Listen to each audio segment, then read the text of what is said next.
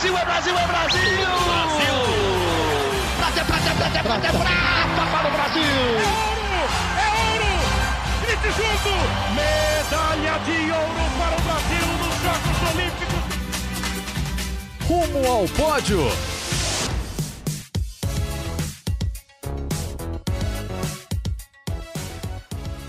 Saudações Olímpicas! Esse é o Rumo ao Pódio, o podcast de esportes olímpicos da Globo. Hoje eu, Guilherme Costa, estou apresentando ao lado de Giovana Pinheiro, nossa companheira aqui do Núcleo Olímpico da TV Globo, Marcel Merguiz, o nosso tradicional apresentador aqui, está de férias, vai ficar fora nas próximas duas semanas, está na Disney com a família, está a caminho da Disney, né? Espero que tenha chegado, né? Os aviões lá, às vezes não chegam, às vezes atrasam, mas quem está comigo aqui é a Giovana. Olá, Giovana, bom dia, boa tarde, boa noite para você. Gui, um prazer estar aqui com vocês de novo, sabendo que o Marcel está aproveitando um pouquinho com a família, né? Dando aquela tradicional descansada. Tudo bem que ele vai voltar bem cansado, né? Disney é um rolê que cansa. Mas... com criança ainda. Mas para dar um alô para a nossa audiência que está acompanhando a gente, uma semana muito empolgante, vai. Sim, sim, a gente teve Campeonato Mundial de Vôlei, STU de skate, o fim dos Jogos Sul-Americanos, foi uma semana bastante agitada. E vamos começar a falar com, do vôlei, Giovana, porque ontem, na segunda-feira, a gente está gravando na terça, né? Então, ontem, segunda-feira, eu e você madrugamos no aeroporto de Guarulhos, aqui em São Paulo, para recepcionar as atletas e o técnico José Roberto Guimarães, que vieram lá da Europa com a medalha de prata no Campeonato Mundial. A gente foi lá para fazer entrevistas, gravar reportagem, gravar coisa para o site, para a TV e, claro, para o nosso podcast. Às três e meia estávamos lá, hein, Gi? É o famoso quem vê close não vê corre, diriam na internet. Acordamos cedinho e o mais legal dessa história toda, né, Gui, é que o Zé Roberto Guimarães, que foi vice nesse Mundial com as meninas, ele é sempre muito atencioso. Ele também estava lá super cedo e ele teve toda a paciência do mundo de conversar com a gente. A gente teve uma conversa muito legal com ele.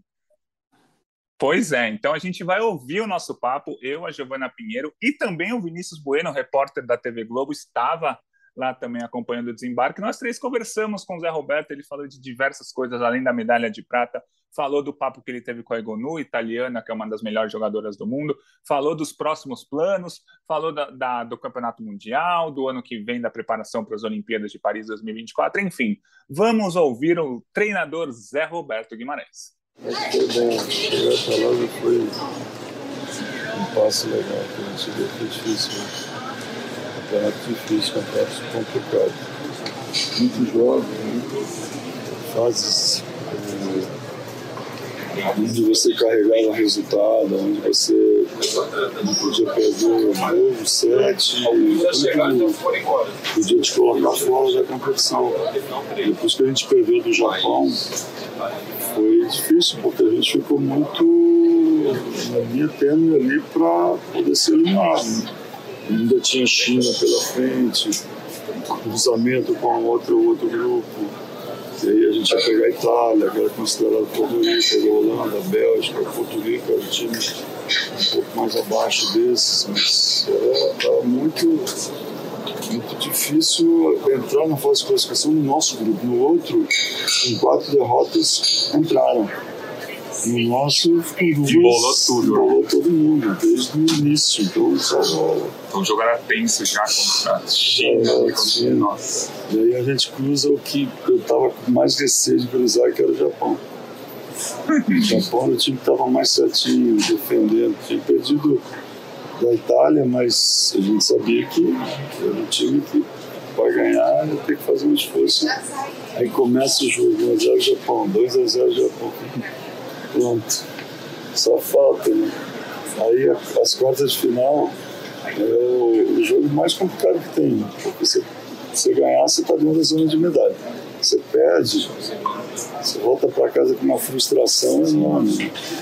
E foi depois do jogo do Japão, eu falei para elas sobre isso. Eu falei, olha, a gente podia estar tá voltando para casa.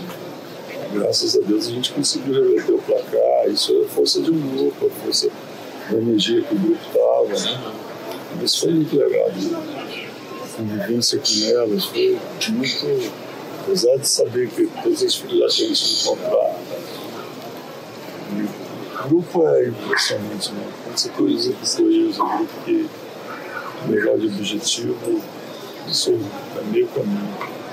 Passado aí quase dois dias do jogo, qual que é o sentimento da medalha de prata? É uma frustração por ter perdido a final ou um reconhecimento que, porra, fizemos um baita campeonato? Não, acho que as duas coisas. É um, um misto de, de sentimentos de ter chegado numa final e termos conquistado a medalha de prata. Não deixa de ser uma conquista depois de tanta dificuldade que nós passamos em 12 jogos. É, e a frustração de não ter ganho a medalha de ouro, de ter perdido a final. E talvez um pouquinho mais no primeiro set, um contra-ataque, dois a mais que nós tivemos chance. Nós estávamos quebrando o passe do time da Sérvia e a gente não estava conseguindo bloquear e defender. Ou quando conseguia, a gente não conseguia contra-atacar bem. Eu acho que fica esse gosto amargo de não ter ganho. E depois de 12 anos, né, nós chegamos a uma outra final. E é o que eu disse ali: 12 anos nós demoramos para chegar aqui. Esse é um momento muito especial para a gente.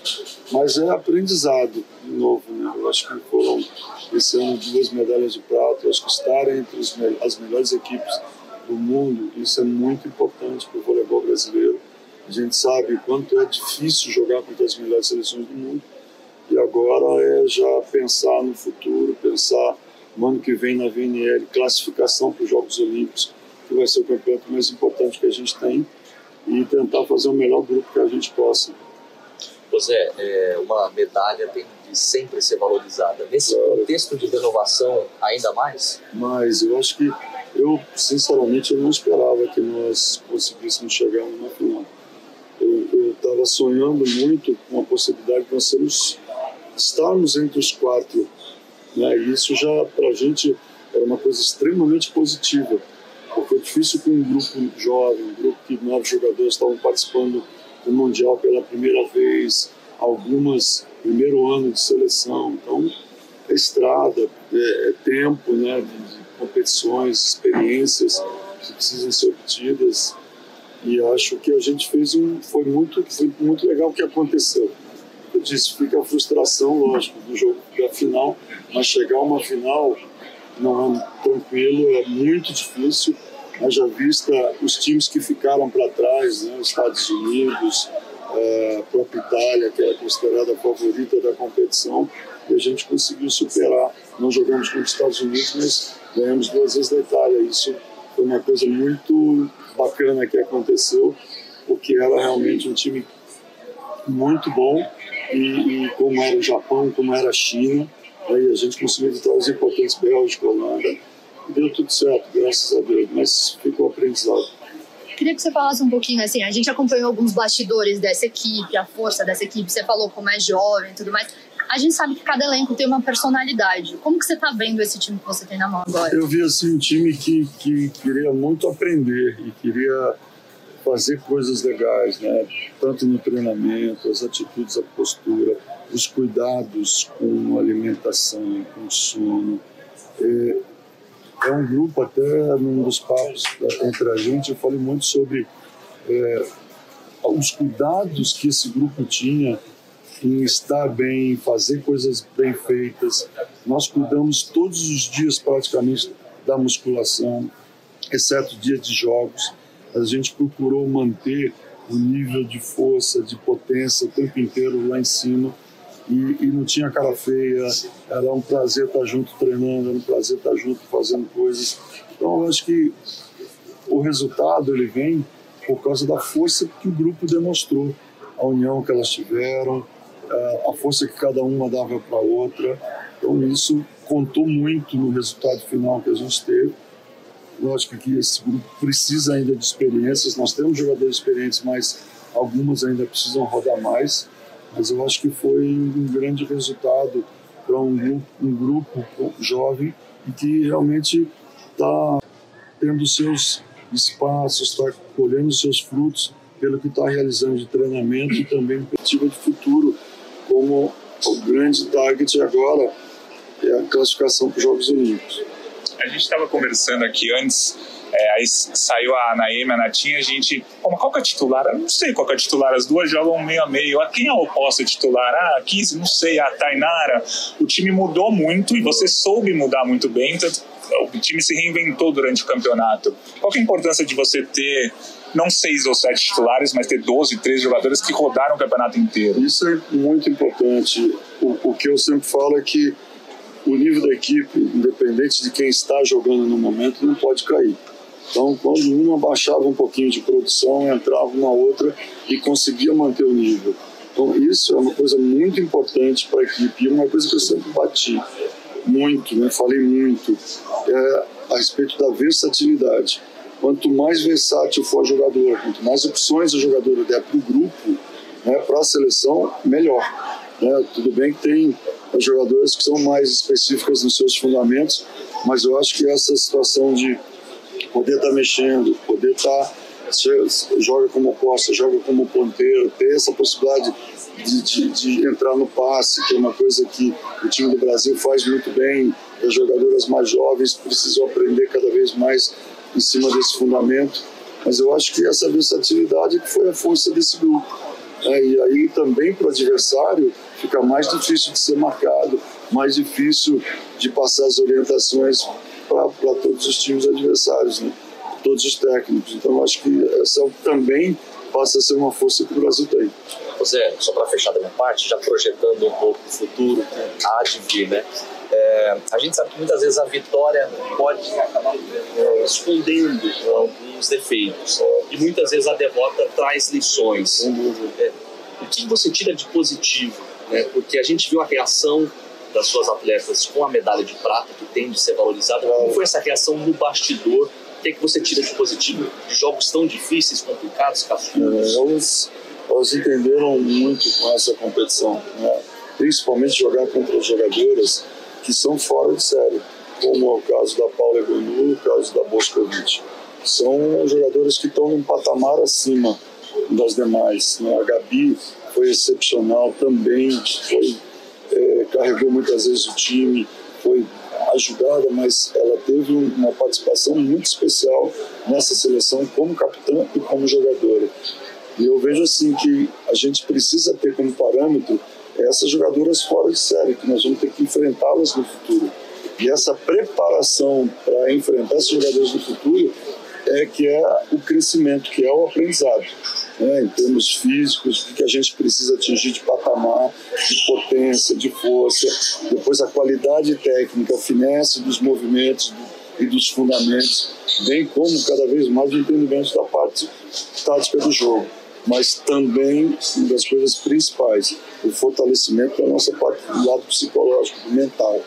Né? Isso a gente precisa melhorar para as futuras competições, exatamente para chegar numa final e a gente conseguir ganhar uma medalha de ouro. E uma pergunta rápida, é, tem uma imagem sua conversando com o Egonu ali, ficou bem legal, viralizou. O que, que vocês conversaram ali? Ah, eu conversei, eu estava muito preocupado com as declarações da, da Paula. A gente tem uma certa amizade e eu fui conversar com ela dizendo, Paula, é um momento que é de turbulência, um momento difícil e que você tem que calma, ter calma, ter paciência. No futuro as coisas vão melhorar, vão evoluir. Vocês têm um grande time, você é uma das melhores jogadoras do mundo e eu acredito muito em você, né? E que e que ela tivesse os pés no chão. Esse foi o teor da nossa conversa ali, porque ela é muito, sempre foi muito carinhosa comigo. Ah, até quando eu fui assistir o campeonato italiano, ela me deu uma camisa, é, tiramos uma fotografia juntos. Então, eu acho que naquele momento que eu encontrei com ela, eu vi que ela estava para baixo, ela estava triste por não ter é, chegado na como eles idealizaram, né, ganhar a competição. E ela, enfim, estava tava para baixo. Eu acho que era o momento de, de também dar uma força. E, desculpa, mais uma pergunta. É, quando que você vai virar a página agora para a Superliga? Começa daqui a uma semana, dez dias. Você consegue? Você não vai ter férias? Você segue não, já não consigo. Hoje eu já vou para o treino. Não tem. É, a, vida, a, nossa vida é assim. É, hoje gente já começa lá em Barueri. Até estava conversando com o Vagão é, o vagão retoma amanhã, até porque a gente, ele mora em Santo André, e aí Falei, pô, Vagão, fica em casa e tal. Eu vou lá, dou uma olhada no treino à tarde e a gente recomeça. Mas é, a gente já tem jogo essa semana, né? então já tem que estar tá pronto, tem que estar tá treinando lá com elas, até para conhecer melhor as jogadoras que vieram esse ano de fora e, e seguir. Mas o chip já, já vira hoje, que a gente fala muito de, de, de, de ainda estamos com essa coisa do Mundial, falando de Mundial, pensando em Mundial, e nas coisas, no planejamento que já tem que acontecer. Eu já vinha no avião, pô, e agora? Como é que a gente vai fazer? Vamos pensar desde abril, como é que a gente vai idealizar o nosso planejamento, quanto tempo a gente vai ter, porque a, a minha, a minha preocupação agora é com a classificação olímpica, nem tanto VNL, mas já o andamento, o andamento do, do, do, planejamento já tem que acontecer as jogadoras, quantidade convocadas. E aí, à tarde, eu já viro esse chip aí, vamos embora. Mas, ó, tô feliz, feliz porque a gente chegar numa final como a gente chegou, é, olha, foi, foi duro. Eu nunca passei momentos assim tão difíceis. Já tive momentos difíceis, mas iguais esse, principalmente no jogo do Japão. A gente viu uma, uma imagem sua correndo, assim, Tava todo mundo falando daquele queria... pique que você Nossa, deu, que você tava com condicionamento eu... físico ótimo. Tô bem.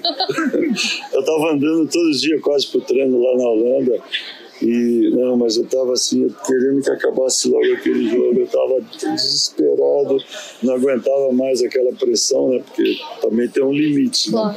E depois de 2 a 0 e a gente conseguir virar e sair bem no tie break, foi uma joia muito grande para comemorar, para enaltecer, eu acho que o feito que essas meninas fizeram, porque foi lindo. E eu acho que elas têm que levar isso muito forte sempre, né? Essas viradas, essas posturas que elas tiveram, o ganhar da Itália duas vezes lá e da, da forma como a Itália é, joga, o ponto de força, a Paula, que é excepcional jogadora, eu acho que foram coisas muito legais.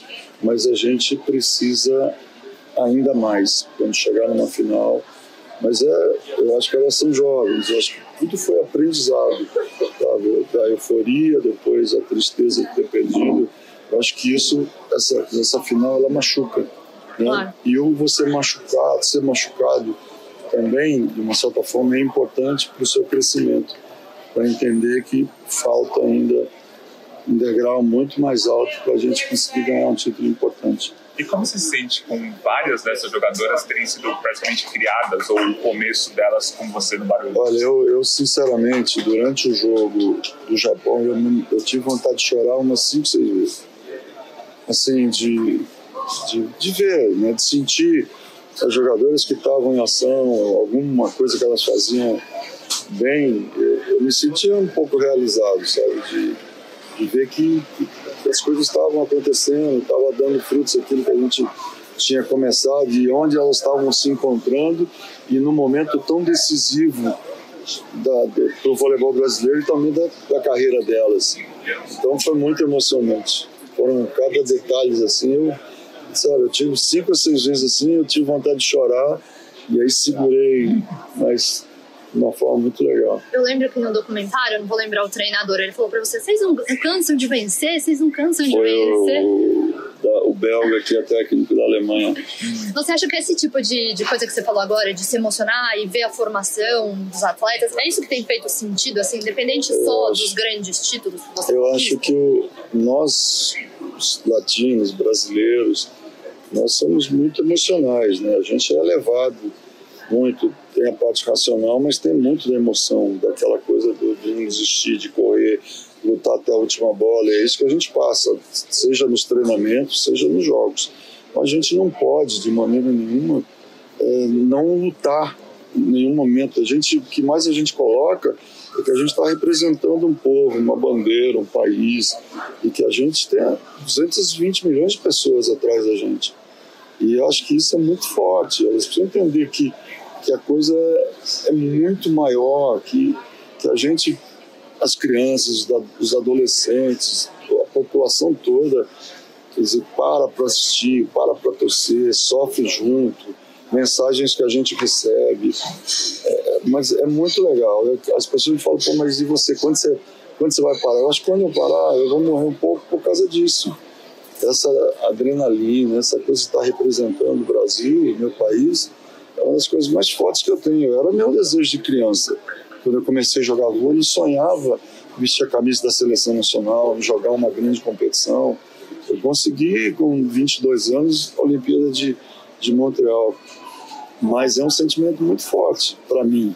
Então, eu estou com 68, mas você falou, você, eu me sinto, quando eu entro ali, é, não sei o que, que acontece. Eu acho um sentimento diferente. Quando eu ouço o hino nacional, mexe comigo. Eu, eu fico emocionado, eu fico é, numa loucura. E comparando esse vice-campeonato de agora com o de 2006 e 2010, a gente, vindo de fora, assim, como jornalista, torcedor, vendo como todo mundo reagiu, acho, acho que em 2006 e 2010 tinha mais uma cobrança pelo título, Acho é. que agora as pessoas estão começando a entender, mesmo nós da mídia, os torcedores estão começando a entender um valor de uma prata. Exato. A prata olímpica já foi comemorada no passado. Como você vê comparando aqueles. Eu vejo que melhorou muito, porque antigamente a gente, segundo e último, era a mesma coisa. É, pô, vocês perderam a final. Eu acho que por onde a gente passa hoje, as pessoas parabenizam porque assistiram e acompanharam o processo. Esse processo foi recheado de dificuldades, de problemas e né, aquela coisa de vão, é hoje, e aí 3 a 2 sufoco. A dificuldade ela faz com que as pessoas entendam como é difícil chegar, como é complicado você atingir, chegar numa final e conseguir ganhar uma final. Imagina uma, ganhar uma medalha de ouro. Então acho que hoje se entende mais. A cobrança ela continua a mesma, porém quando você chega com uma medalha, seja prata, seja bronze, pô, todo mundo diz, ó, legal, muito bom, torcendo muito, pô, o trabalho tá bacana. Quer maior incentivo que esse, esse reconhecimento em, em todos esses sentidos, né? De, porque o brasileiro, ele reconhece quando você luta, quando você se dá, você tá na quadra, você faz o máximo, todo mundo diz, pô, parabéns. Quando ele sente pô, o cara não tá vestindo a camisa, não tá se dedicando, é reconhecido isso, né? Então eu acho que eu estou muito feliz, sabe, de, de, de, todo mundo ter abraçado a causa e estar tá nos dando força. Isso ajuda muito. A dizer, pô, nós vamos ser cobrados sempre, mas pressão é uma das melhores coisas do mundo. Trabalhar sem pressão é horrível, né? Quer dizer que você não tem tanto significado. Agora, o Brasil, quando vai para uma competição, ele, todo mundo já, né, apesar do Santarém ter dito, olha, o Brasil não é um dos candidatos à medalha, e a gente acabou mudando esse conceito, chegando onde a gente chegou, eu acho que isso é um motivo de orgulho para a gente, que a gente tem que conseguir cada vez mais pegar isso à força, de ter mais força para lutar cada vez mais, porque os desafios eles vão acontecer. O nosso grande objetivo é a Olimpíada de Paris. Então, vamos ver se a gente consegue melhorar cada vez mais e conseguir chegar, classificar primeiro. Depois nós vamos pensar nos Jogos Olímpicos.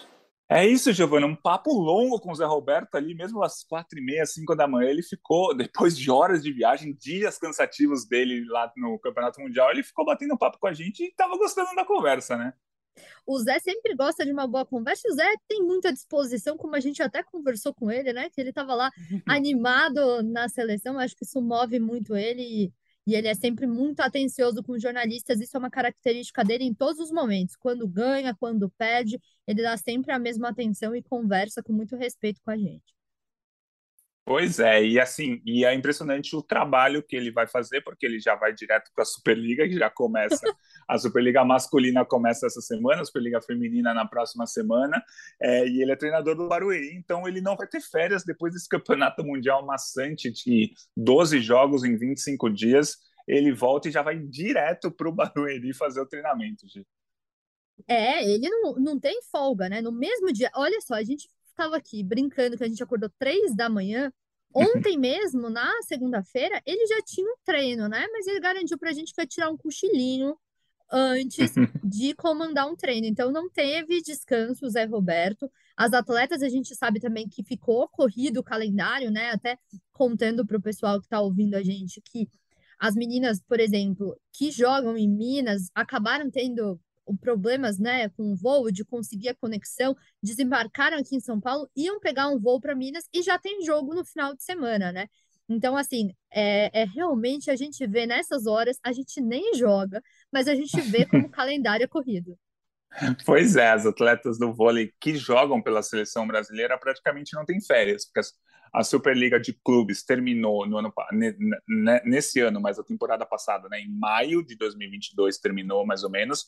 Aí eles já se reuniram para a seleção, Liga das Nações, tiveram quatro, cinco semanas de competição depois voltaram mais umas três ou quatro semanas de treino, foram para o Campeonato Mundial e agora já embalaram a Superliga de novo. Então, eles estão, elas estão num looping eterno sem férias. Por isso que às vezes algumas jogadoras pedem dispensa. Elas falam, pô, tô sem férias há anos, preciso de um pouco de férias e acho que isso seria muito merecido. O calendário do vôlei para a gente que assiste é muito legal, tem jogo quase todo dia, isso é maravilhoso. Jogo da seleção o tempo inteiro, de maio a setembro, maio a outubro, depois Superliga de outubro a maio, super legal tal, mas para os atletas cansa um pouquinho. É, Gi, agora vamos mudar de assunto, vamos falar um pouco de skate, porque a gente teve no Rio de Janeiro o STU, que era para ser, na verdade, o campeonato mundial de street da modalidade, mas é, por conta de, umas, de questões políticas entre a World Skating, que é a federação que organiza o skate mundial, e o STU, que é o, a organizadora oficial do evento, é, o evento perdeu a chancela de campeonato mundial. Não valeu como campeonato mundial, mas tivemos algumas atletas importantes aqui do mundo inteiro, e o ouro ficou com a Raíssa Leal no feminino, com a prata para Pamela Rosa, dobradinha do Brasil na competição. E a Raíssa segue detonando, né, Gia? Acho que é, é chovendo molhado, a gente tem falado dela a temporada inteira, sempre ganhando, sempre com boas notas e só com 14 anos de idade. E sempre com uma expectativa muito alta em cima dela, e apesar da pouca idade, muita maturidade de saber lidar com isso, né? Acho que mesmo perdendo a chancela de campeonato mundial, a gente viu um STU muito é bom para aproximar o público do skate. A última vez que eu estive aqui, eu falava sobre isso, né? Eu gosto muito da possibilidade dos torcedores estarem próximos de quem eles tanto torceram nos Jogos Olímpicos. Eu acho que essa foi uma oportunidade muito grande para o pessoal do Rio de Janeiro poder acompanhar a Raíssa, né? Torcer pelo skate. Enfim, e eu acho que é, é isso, é chovendo molhado, mas foi uma baita competição da Raíssa.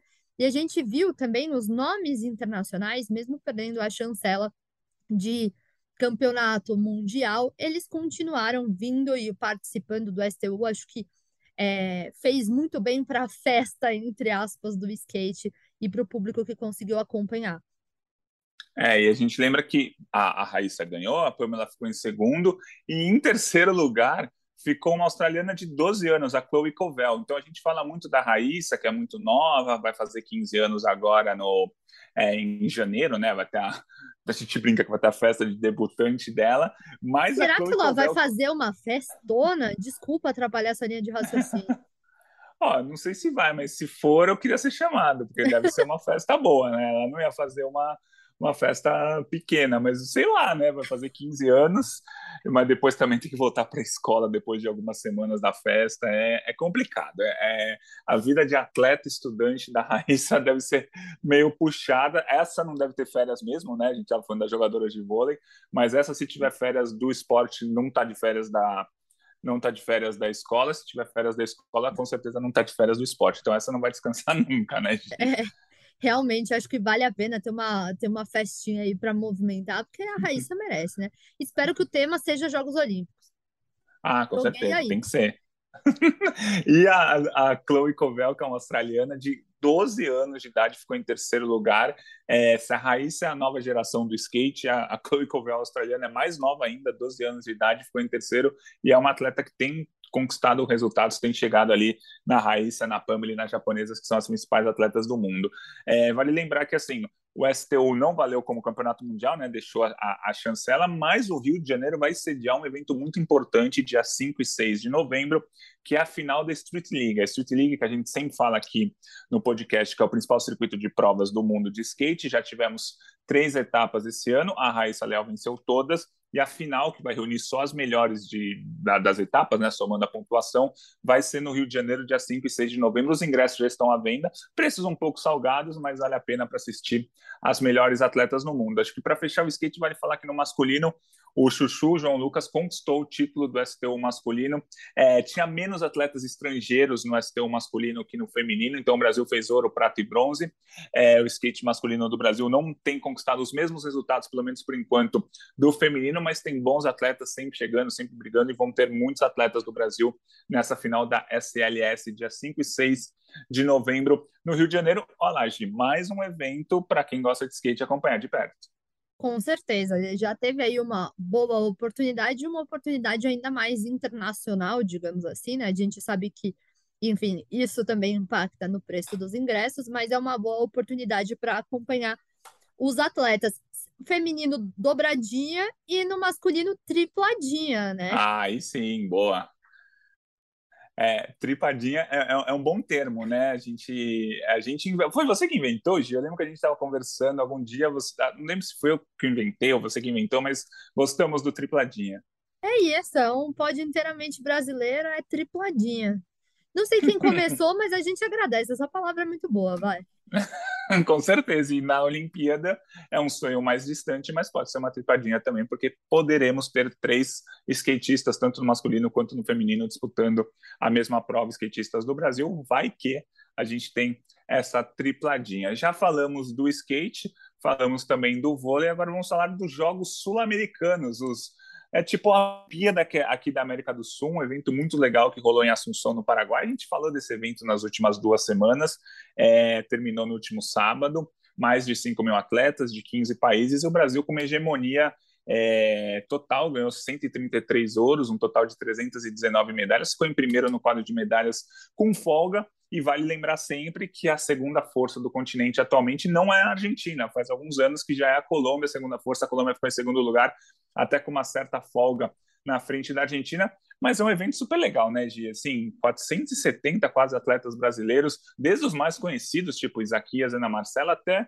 os menos conhecidos, atletas de squash, patinação, é, que são esportes que não, boliche, que não, são esportes que nem são olímpicos, mas são esportes que tiveram nos Jogos Sul-Americanos e também estarão ano que vem nos Jogos Pan-Americanos. Eu estava lendo no Twitter um comentarista que eu acompanho que chama Guilherme Costa, e ele estava E você estava falando, né, Gui, até falando dos Jogos Sul-Americanos, que é o quão importante é a gente ver tantos nomes, né, que animam e que a gente já conhece, que são medalhistas olímpicos indo bem, mas a nova geração também sendo, entre aspas, descoberta, né?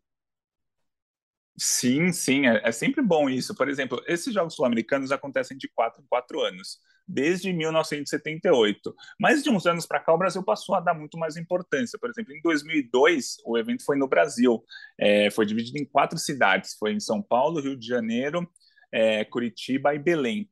E aí, é, ali naquela competição surgiu o Thiago Pereira, por exemplo. Foi a primeira competição internacional dele, ele ganhou uma medalha de ouro. Anos depois, ele seria medalhista olímpico, campeão mundial, recordista de medalhas em Jogos Pan-Americanos.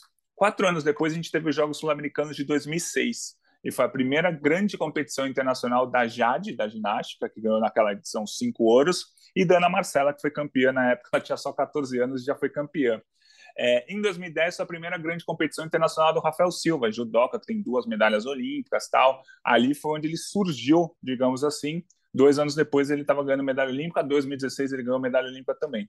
Em 2014, também é, tivemos o surgimento de Felipe Vu e Henrique Avancini. Foram as, as, primeiras competições deles na carreira. O Felipe Vu seria medalhista olímpico do tiro esportivo e o Henrique Avancini vai, seria campeão mundial e, e, primeiro colocado do ranking mundial anos depois. Então sempre surgem atletas nessa competição. E assim, é claro que a gente ainda não sabe quem surgiu. A gente vê nomes importantes, jovens que foram campeões, mas a gente só vai saber se vão virar campeões olímpicos, medalhistas olímpicos daqui a alguns anos. Mas teve a Júlia da ginástica, que levou quatro ouros, Gustavo Xavier, que já se destaca na Copa do Mundo Sub-23 no simples mountain bike, levou o ouro também. No, no levantamento de peso, a gente teve boas marcas da Amanda Short, da Laura Mara. O judô levou um time sub-23 e ganhou, ganhou seis medalhas de ouro. A Giovana Meyer, sua xará, no tiro esportivo, foi campeã com uma marca que ela fez 586 pontos é uma marca que a colocaria na final de etapa de Copa do Mundo, de final de Campeonato Mundial, então foi uma marca muito boa. Então a gente viu boas marcas de assim, é legal falar das, dos medalhistas clássicos, tal, mas é legal, como você falou, falar de quem está surgindo e que daqui a dois anos a gente vai falar, ó, lá naqueles Jogos Sul-Americanos onde eles nasceram. E o que eu acho mais importante de evento grande como esse é exatamente essa mescla. Porque a gente, quando a gente fala de uns Jogos Olímpicos, a gente estava falando, né, essa associação que a gente está falando dos Jogos Olímpicos do nosso continente. Se a gente tem, em momentos como esse, a junção de um atleta tão experiente, de uma atleta tão experiente com atletas mais jovens, eles conseguem absorver uma, uma bagagem diferente exatamente por poder conviver com quem eles admiram, com quem eles veem competindo, com quem também uma vez surgiu lá e era a primeira competição. Enfim, a gente sabe como nos bastidores é importante essa mescla, Acho que o Kobe acertou muito em priorizar e colocar bastante, bastante atleta nessa campanha. A gente vê o Brasil com uma campanha muito sólida, né, com excelentes resultados, com a gente podendo viver isso, né, é, hum. de manhã, de tarde, de noite, acompanhando ali, vendo o que estava acontecendo. Então, eu acho que é realmente um, um bom mix de, de experiências, porque até acompanhando pelas redes sociais algumas postagens, a gente via que na, aonde o hotel, né, ali da delegação, tinha um painel muito grande que mostravam quantas medalhas de ouro, quantas de prata, quantas de bronze, que os atletas mesmo mudavam aqueles números, iam lá tirar foto naqueles dias, enfim. Então, essa mudança, e ao mesmo tempo que a gente viu, por exemplo, Ana Marcela Cunha dando autógrafo para outros atletas, enfim, lá numa competição como essa. Então, eu acho que todas essas vivências também, além só claro, dos resultados que já são por si só muito importantes, elas também agregam para essas carreiras esportivas. Com certeza, e a competição também valeu vaga para os Jogos Pan-Americanos em várias modalidades. O Brasil conseguiu várias vagas em muitas modalidades. Algum... Mais de 100, né? 114? Isso, isso, boa, de 114 vagas entre esportes coletivos e esportes individuais. É, o hockey na grama talvez tenha sido a vaga mais legal, porque o hockey na grama é um esporte muito pouco desenvolvido aqui, talvez seja o esporte com menos resultados em termos internacionais. O Brasil ficou com bronze nos Jogos Sul-Americanos, ganhou do Peru e garantiu uma vaga no PAN do ano que vem, o que já é motivo de festa, né, Gi? Já é motivo de festa e uma curiosidade sobre essa medalha foi a medalha de número 200 da contagem. É, é isso, e o Brasil no fim passou de 300 Exato. e chegou a, chegou a 319. E também quem, quem ganhou uma medalha nos Jogos Sul-Americanos, que acho que vale falar aqui, é a Núbia Soares, do salto triplo. Ela passou por inúmeras lesões nos últimos anos, perdeu várias competições, ela ficou com bronze 13 metros e 10 centímetros. E o Marcel Merguizo, nosso apresentador aqui, antes de sair de férias, conversou com a Núbia para falar um pouquinho da recuperação dela, como que ela está, um papo muito importante e muito interessante do Marcel com a Núbia. Vamos ouvir. Oi, Gui. Oi, todo mundo que está escutando aí o podcast. Eu tô saindo de férias, né? Então, tô, tô quase indo viajar. Peguei no meio do caminho aqui, quase no aeroporto, uma pessoa que tava vindo pro Brasil, quase nunca vem. Tava passando por aqui, encontrei com ela, falei, ah, Vou bater um papo, né, gente? Boa, parceira do podcast, já. Eu acho que faz umas 100 edições já que ela não participa, porque foi no começo, acho que do ano passado, antes da Olimpíada, que a gente falou com ela, Núbia Soares, do Salto Triplo. Tudo bom, Núbia? Tá de volta ao Brasil, tá fazendo o que para essa América do Sul aqui? Resolveu abandonar a Europa? Oi, gente, tudo bom? É, bom, estou de volta aqui, me reencontrando como, como atleta, começando de novo depois de um ano muito difícil, muitas lesões. É um ano muito, eu acho que poderia definir como o ano mais complicado da minha carreira é, esportiva. E o Sula, eu vou voltar assim, me sentir atleta, recomeçar de novo. Ela está indo para os Jogos Sul-Americanos de Assunção. É, a gente conta depois como foi o desempenho da Núbia, mas para todo mundo que não te acompanhou, você ficou um pouco sumida até depois Sim. da Olimpíada. O que aconteceu? Conta, dá uma resumida no por que, que foi tão ruim esse ano e o que aconteceu com o seu corpo. Que, qual foi a, a lesão dessa vez, Núbia? Então, é, antes da Olimpíada, como foi muito comentado, né, eu estava com um problema do tendão de Aquiles, uma, uma tendinopatia, é, ainda não estava crônica naquele momento. Era uma tendinopatia e todavia estava um pouco mais controlada, que eu consegui competir, fiz o índice e competi nos Jogos Olímpicos. Só que aí, ali mesmo nos Jogos, é, meu tendão já estava um pouquinho irritado. Então, para saltador é muito difícil quando tá com o tendão irritado, saltar longe, né? E desde as Olimpíadas a gente tratou tudo certinho, bonitinho. E eu comecei esse ano, desde outubro eu voltei a treinar do ano passado. E fiz a base perfeita, fiz a pré-temporada perfeita para qualquer atleta. Eu tava saltando muito bem, eu tava saltando 14 20 com meia corrida, com sete passos. Então isso era era certeza que eu ia, ou ia saltar 15 ou ia ficar perto dos 15 à medida que eu fosse competindo. Eu tava muito animada e tudo. Só que em janeiro a gente teve uma pausinha por causa do Covid. E quando a gente voltou, o meu tendão voltou a doer. Voltou a incomodar muito. E mesmo com tratamento, mesmo com os melhores físicos, melhores médicos, a gente não conseguiu contornar o problema porque a gente queria voltar antes, mas não dava certo, porque se você volta antes do previsto, a dor regressa. E foi o que aconteceu durante o ano inteiro e foi foi insuportável, seria a palavra correta para dizer nesse momento. E como você curou? Tá melhor agora? Acho que o mais importante é isso. Agora tá melhor e como isso melhorou? Não, não dói mais? Melhorou por causa de você não passou por cirurgia? Foi foi que tratamento você fez para estar tá bem agora? A gente tá falando do uhum. final já de 2022, mas ano que vem já é ano importante, pré-olímpico, tem jogos pan-americanos, enfim, tem mundial de novo. O que, que você fez para esse tendão estabilizar? então, a tendinopatia crônica ela é aquela tendinopatia que com remédio, tomando todo tipo de medicamento, a dor não baixava. Eu, eu acordava com dor e eu dormia com dor e ficava mancando o dia todo.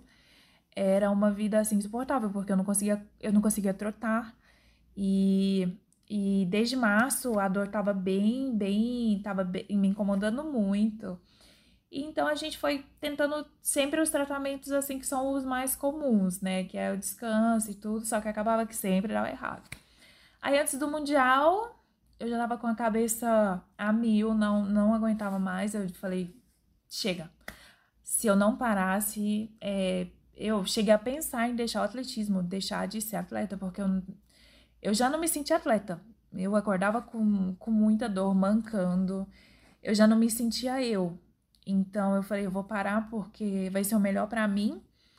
É, eu não vou aguentar, minha cabeça não vai aguentar. E morando na Europa, ali sozinha, é, não é a mesma coisa quando você está no seu país, está com a sua família ajudando e tudo. E mesmo com gente lá do meu lado ajudando, é, não conseguia manter a cabeça no lugar. Então chegou um momento que, a gente, que eu falei, ó, vamos parar, vamos resetar fez o descanso mais longo, de um mês. Aí eu fui mantendo, fiz tudo, fazendo todos os tratamentos que, que me solicitavam. E a gente conseguiu contornar a dor e a dor sumiu. E agora estamos aqui de volta. que bom, que bom. É, bom, a gente falou de, de dor muscular, Sim. de dor de tendão, né? De, Isso. No corpo, mas e a cabeça, assim? É, é você fala quando você estava ali para desistir do atletismo, era um passo para depressão mesmo ou você queria parar de competir, parar de, de treinar? O que que, é, o que que era? Assim, até a gente estava comentando antes, né, que acho que desde a Olimpíada com, com a Simone Biles, né, assim, esse assunto veio muito à tona e acho que as pessoas começaram a prestar mais atenção nisso, né? Assim, a gente olhava mais é, sei lá, as respostas que o corpo dava para os atletas e menos as respostas que a própria cabeça dava para os atletas. Exatamente. Como você se sentiu nesse, nesse período? Eu precisei muito de, de ajuda psicológica, psicóloga toda semana, terapia toda semana, porque eu não conseguia me controlar, não conseguia controlar a cabeça, porque eu tava ali só. Eu moro na Espanha já tem quatro anos, eu fui justamente para treinar. E, e ali a vida é treinar, é treinar, descansar, comer e vai repetindo. Só que eu tirei um, um, uma coisa muito importante, né? Que eu não estava treinando, eu não conseguia treinar da maneira que eu, que eu queria. Então a vida foi ficando muito pacata e com muita dor. E a cabeça não ajudou em nada. Eu acho que eu cheguei a flertar com a depressão. A gente, eu conversei muito com a psicóloga, ajudando coisas, é, ajudando com tudo. E eu também tenho esse problema do perfeccionismo. Então, para mim, o 80% não estava bom. Eu tive que trabalhar muito isso, eu tive que trabalhar muito.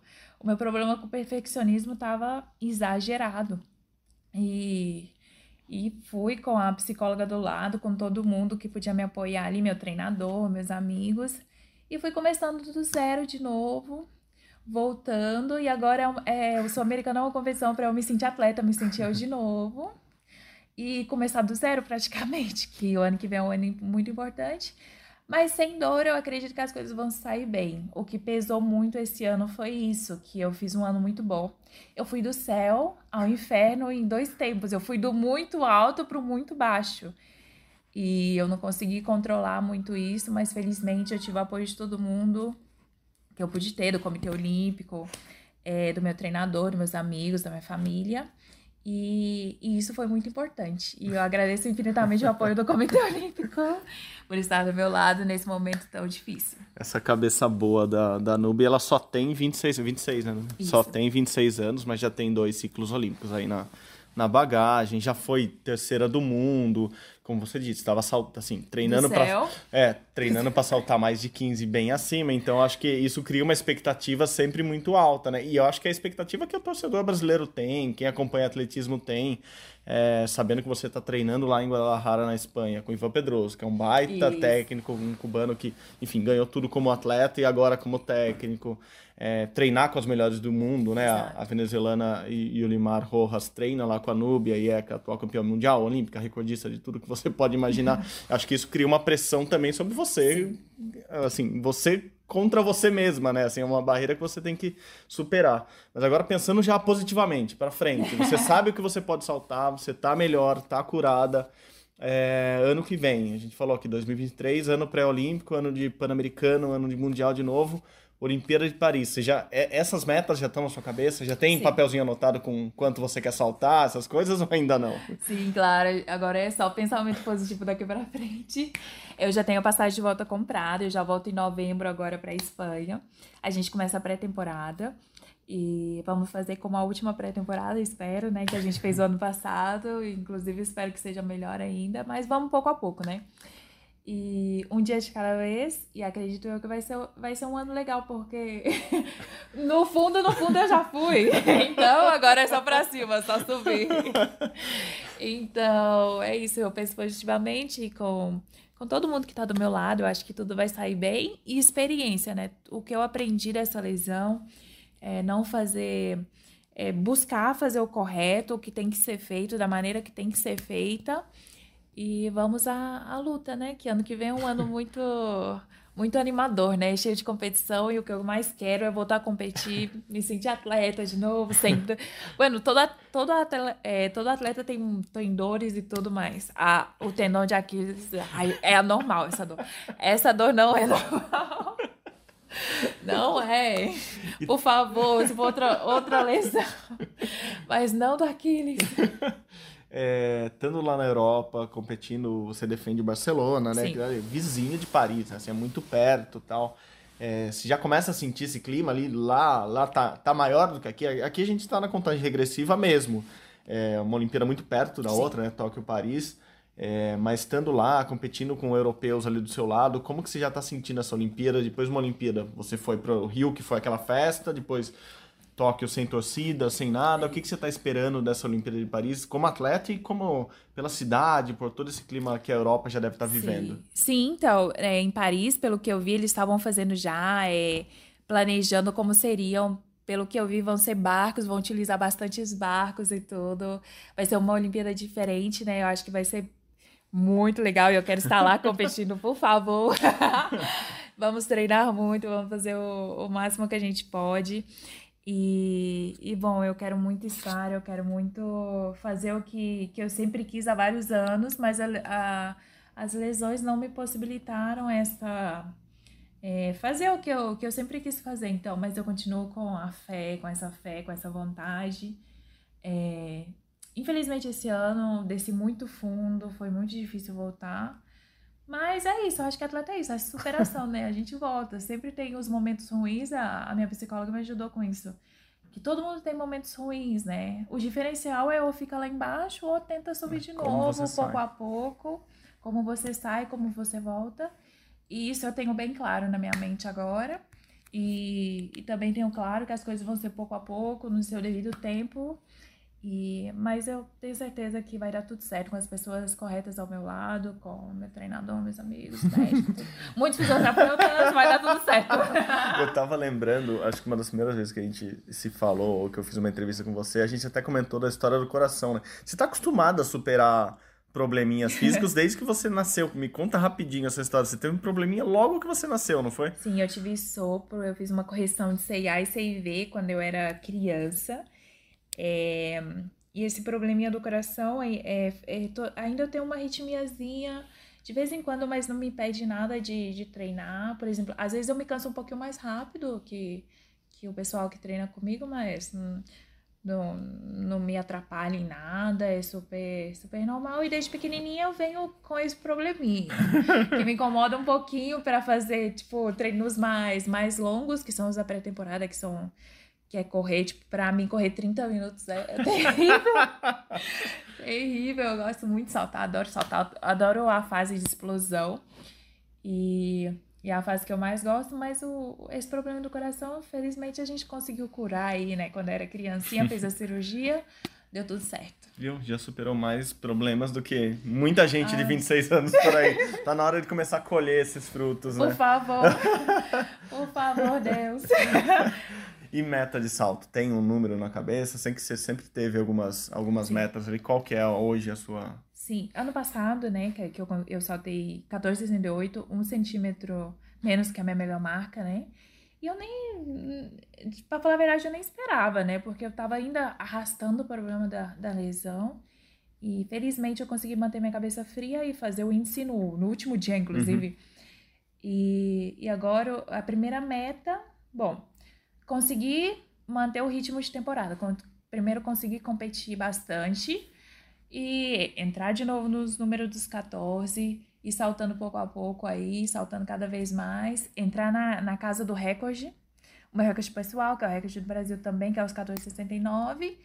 E já quando estiver perto do Mundial, já, já ir melhorando essa marca, né? Porque meu sonho é uma medalhista, essa medalhista mundial, olímpica é, fazer tudo isso que, que eu acredito que tá guardado para mim ainda, sabe? Eu acho que, que ainda estamos em tempo.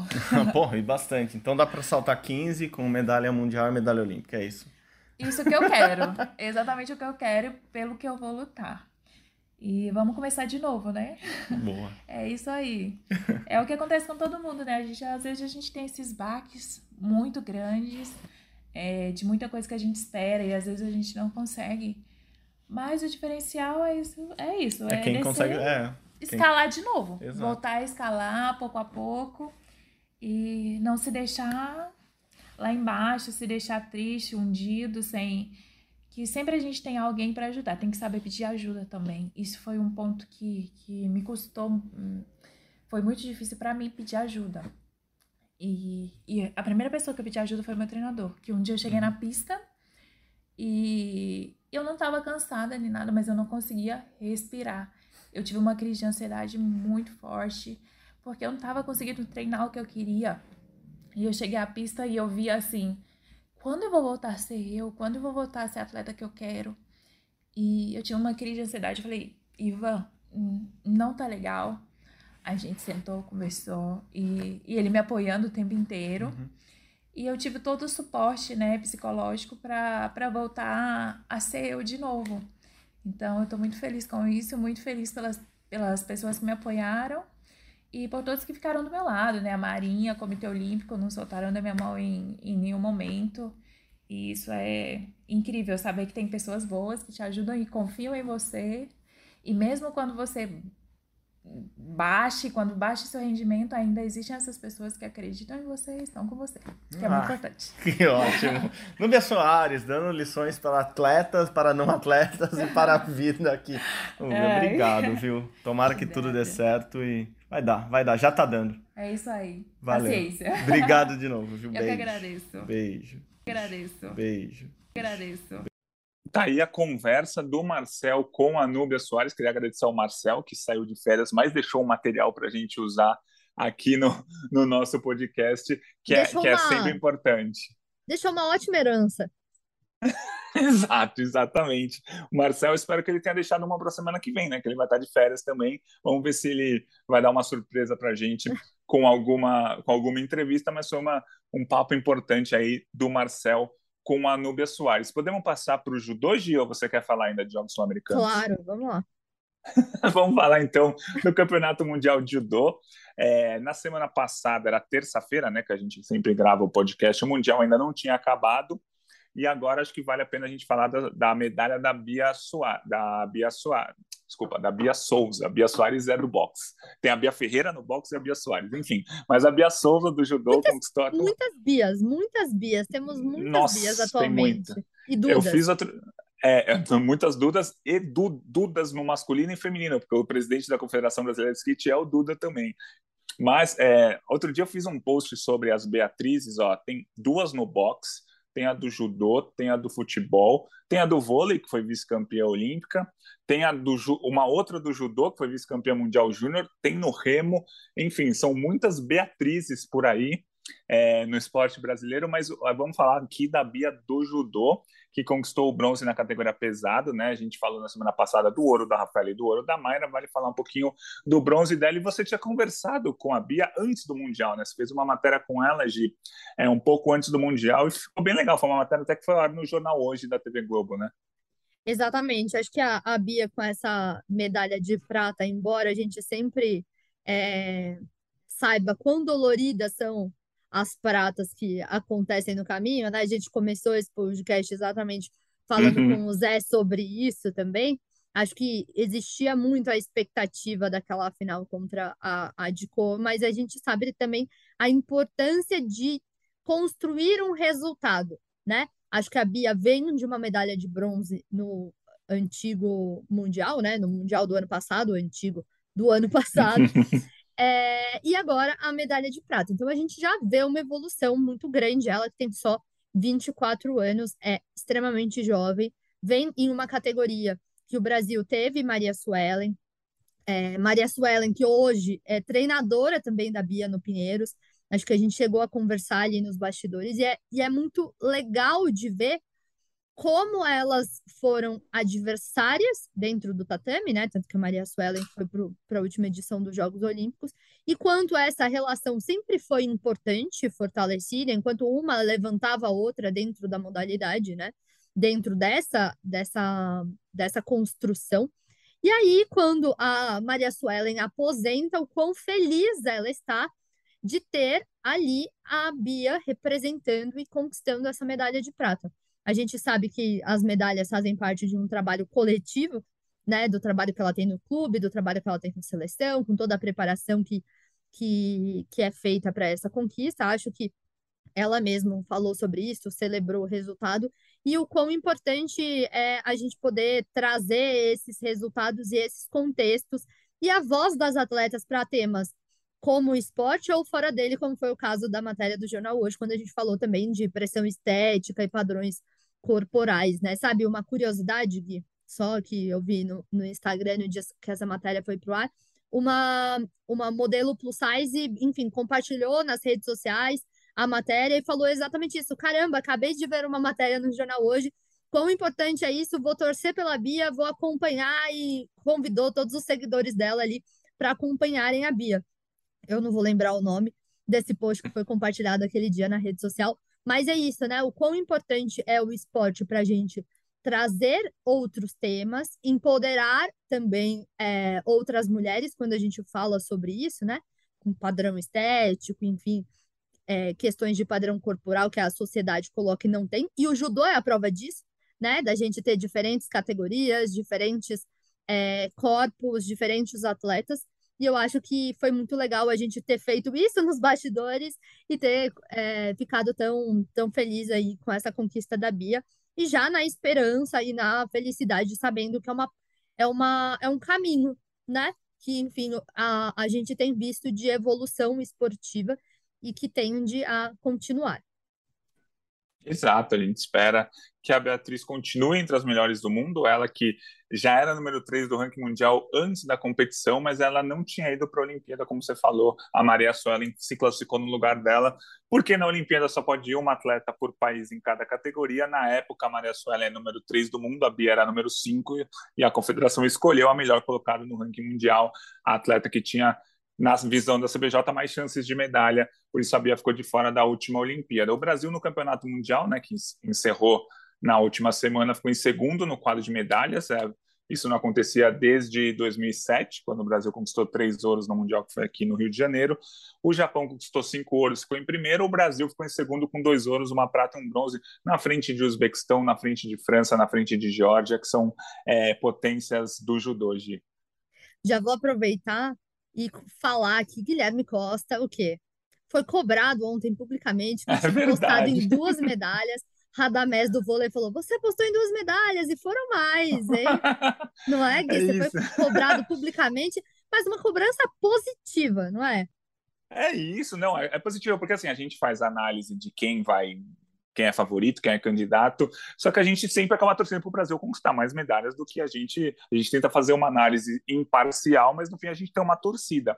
Eu apostava em duas medalhas, na Mayra e da Bia, as duas foram ao pódio, achava que a Rafaela tinha grandes chances, né, eu fiz lá um post dividindo em favoritos ao pódio, que era a Mayra e a, sua, e a Mayra e a Bia, candidatos ao pódio, que tinha a Rafaela, tinha a equipe brasileira, tinha o Guilherme Schmidt, tinha a Kathleen, e um pouco abaixo os podem surpreender, que tinha o Carguininho. O Carguininho realmente me surpreendeu, eu sabia que ele tinha chances, mas ele foi um passo à frente do que eu imaginava, assim. A Rafaela estava entre as grandes candidatas, eu não tinha colocado como favorita, porque é detalhe, ela tinha ficado dois anos afastada tal, mas com certeza ela estava numa lista de prováveis medalhistas. O Carguinin foi uma excelente surpresa, mas eu gosto assim, eu gosto quando eu, aposto, né, quando eu projeto duas medalhas e vem quatro, eu prefiro muito mais isso do que eu projetar duas, vir duas e o Brasil conquistar menos medalhas do que, do que teria conquistado. Então eu gosto de fazer esses erros, de É isso, e é bom, e é bom ser cobrado porque vê que a galera tá, tá gostando também, que tá ali de olho.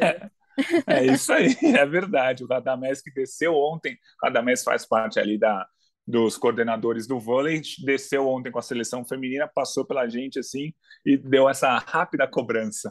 Mas enfim, mas me senti honrado, é o que você falou, foi legal, fiquei sabendo que, que ele lê as coisas, para mim é super importante esse tipo de coisa. Para a gente fechar o podcast, vamos falar de alguém que já está de férias, não está competindo, mas ele foi lembrado, foi notícia essa semana, que é o Alisson dos Santos, invicto nessa temporada, nos 400 com barreira.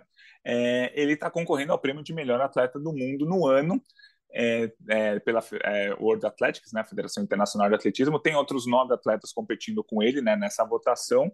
E aí a, a votação é, bem dividida: tem a votação do público, que conta 25% do resultado final, a votação de um júri especializado, que conta 50%, e a votação dos membros da World Athletics, que conta 25%. Então, soma tudo aí, você coloca no liquidificador e a gente vai ver quem que é o melhor atleta do ano.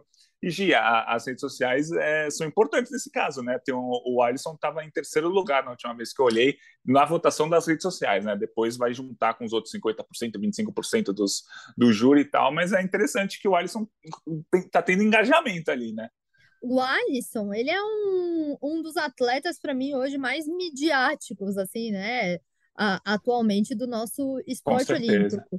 E o que eu acho sobre isso é que, é, trazendo um pouquinho do que a gente ouviu do, do Zé Roberto, pô, são mais de 200 milhões de brasileiros. Vamos colaborar aí com essa parte, né? Pelo menos a parte que nos cabe, que é a parte o quê? Do engajamento, bora levar o Alisson mais longe.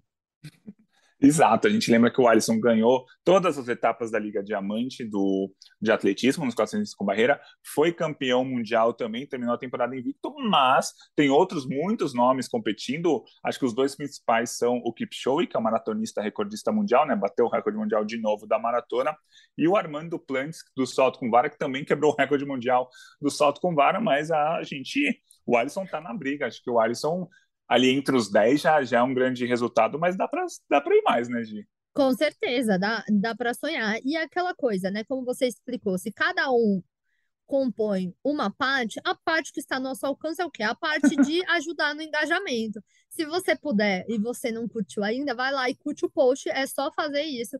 pelo menos a nossa parte a gente pode, pode fazer, não é isso, Gui? Deixa, deixa, deixa o comitê de- decidir as outras partes, né? Deixa quem acompanhou tecnicamente qual evolução, porque são atletas, enfim, é, muito bons, são campanhas excelentes. É difícil até você colocar em pé de igualdade coisas tão diferentes, né? Uhum. recordes diferentes é, e partes, digamos assim, do atletismo tão diferentes, mas a gente é clubista e defende os brasileiros, então na parte do engajamento, que é o que está ao nosso alcance, porque se a gente tivesse numa mesa é, definindo só a parte técnica, aí a gente, enfim, traria outros critérios e faria uma análise, como o Gui disse, imparcial, mas como que o que cabe a nós é a parte do engajamento, a gente pede o voto É isso. Alisson mesmo. É isso, pedimos. O Alisson teve um ano perfeito para o que ele podia conseguir, venceu todas as etapas da Liga Diamante e venceu também o Campeonato Mundial. Gi, muito obrigado pela parceria nesse rumo ao pódio. Provavelmente na semana que vem estaremos juntos de novo, eu e você. O Marcelo está de férias. E queria agradecer, Gi, muito obrigado.